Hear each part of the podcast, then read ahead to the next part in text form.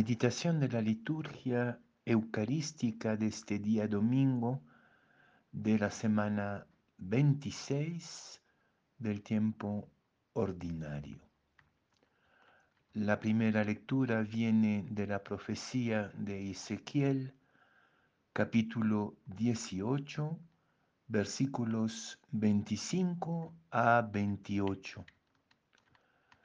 La segunda lectura de la carta de Pablo a los Filipenses, capítulo 2, versículos 1 a 11. Y el Evangelio de Mateo, capítulo 21, versículos 28 a 32. En aquel tiempo dijo Jesús a los sumos sacerdotes y a los ancianos del pueblo, ¿qué les parece? Un hombre tenía dos hijos. Se acercó al primero y le dijo, Hijo, ve hoy a trabajar a la viña. Él le contestó, no quiero. Pero después recapacitó y fue. Se acercó al segundo y le dijo lo mismo. Él le contestó, voy, Señor. Pero no fue. ¿Quién de los dos hizo lo que quería el Padre? Contestaron el primero. Jesús les dijo, les aseguro que los publicanos y las prostitutas les llevan la delantera en el camino del reino de Dios.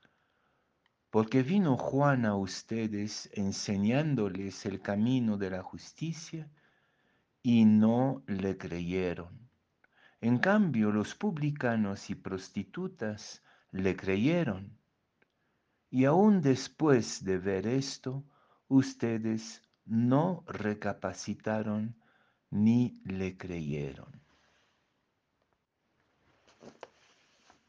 Sí y no. Sí o no. Estas dos pequeñas palabras son a la vez la puerta de entrada a todas las palabras humanas y las últimas palabras que nos abren o no el reino de Dios.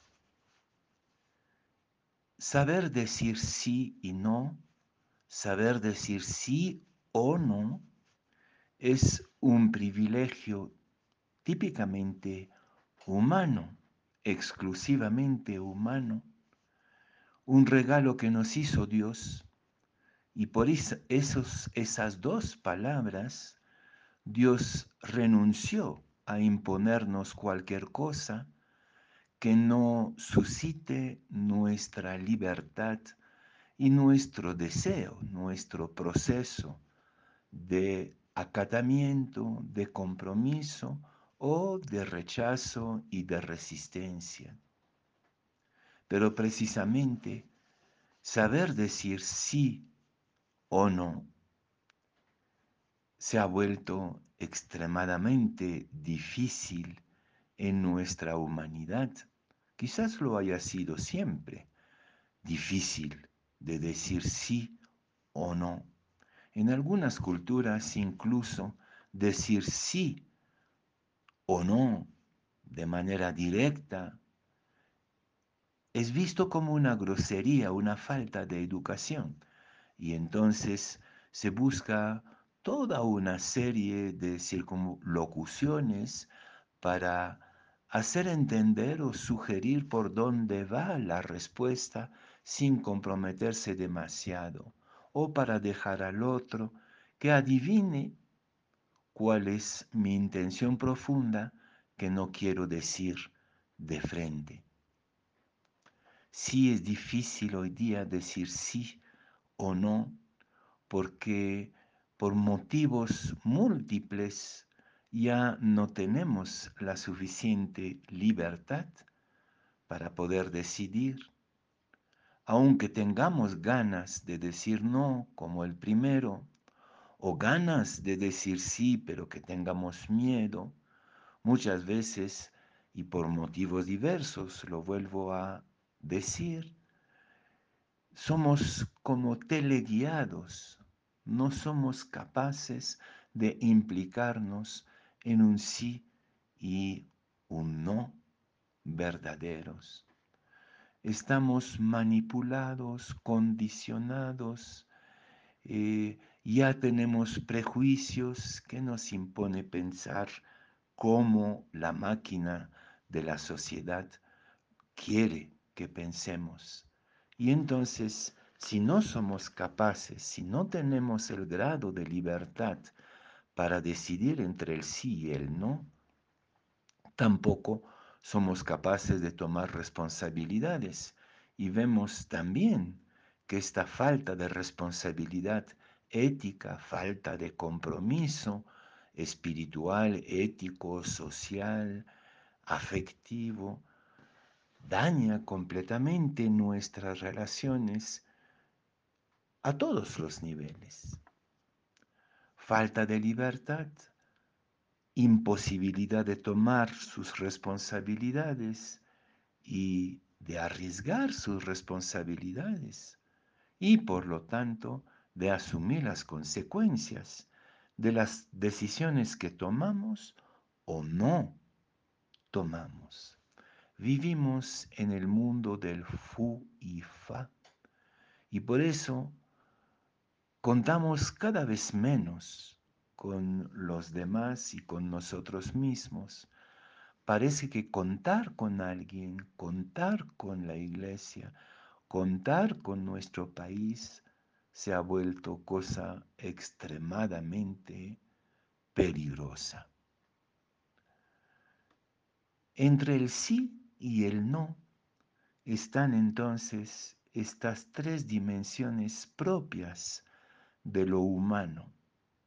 La libertad, la responsabilidad y el compromiso con el riesgo de las consecuencias de estas decisiones que vamos tomando o que van tomando por nosotros porque no tenemos la capacidad de decidir. Libertad, responsabilidad, riesgo del compromiso.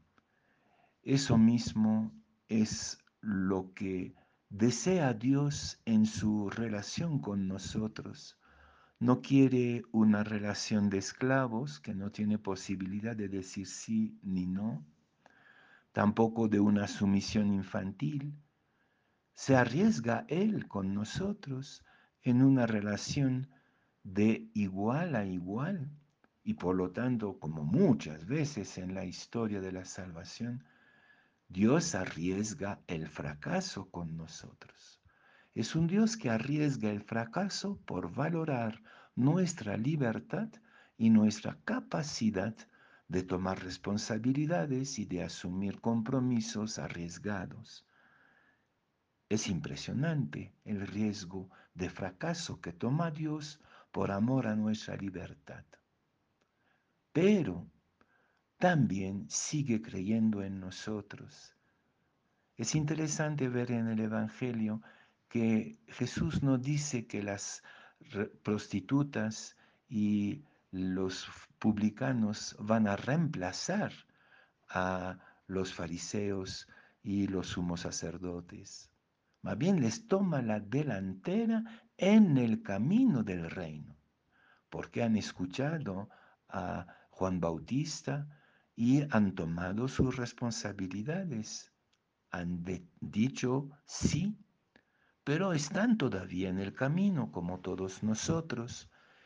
Y puede ser que habiendo tomado la delantera de la conversión y del compromiso, metan la pata todavía en el camino retrocedan, se detengan, es posible todavía. Como todavía es posible que aquel que dijo no y que se resistió porque no tenía la gana, porque no le gusta, porque es flojo, porque no quiere tomar riesgos, también se arrepienta y vuelva a ponerse en camino. Entonces, para Dios hay un nivel de confianza en nosotros que es absolutamente sorprendente, aun cuando nos hemos negado por cualquier motivo. Él sigue creyendo en la posibilidad de cambio en cada uno y cada una de nosotros. Y eso es la fuente de nuestra esperanza, la fe que Dios tiene en nuestra capacidad de cambio. Es el sentido profundo de la primera lectura del profeta Ezequiel.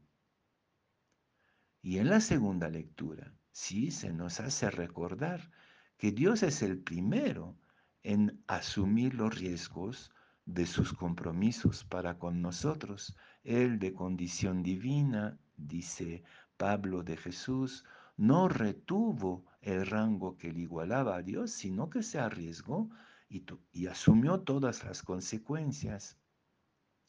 Y es esta capacidad de riesgo que a veces nos asusta terriblemente, nos aterroriza, esa capacidad de riesgo que tuvo Jesús que le asegura un nombre por, por encima de todo nombre, es decir, la verdadera victoria en el sentido del Evangelio y del reino de Dios. Gracias, Señor, por esta capacidad típicamente humana de decir sí o no. Devuélvenos esta libertad esta responsabilidad, esta capacidad de comprometernos hasta tomar los riesgos de nuestras convicciones.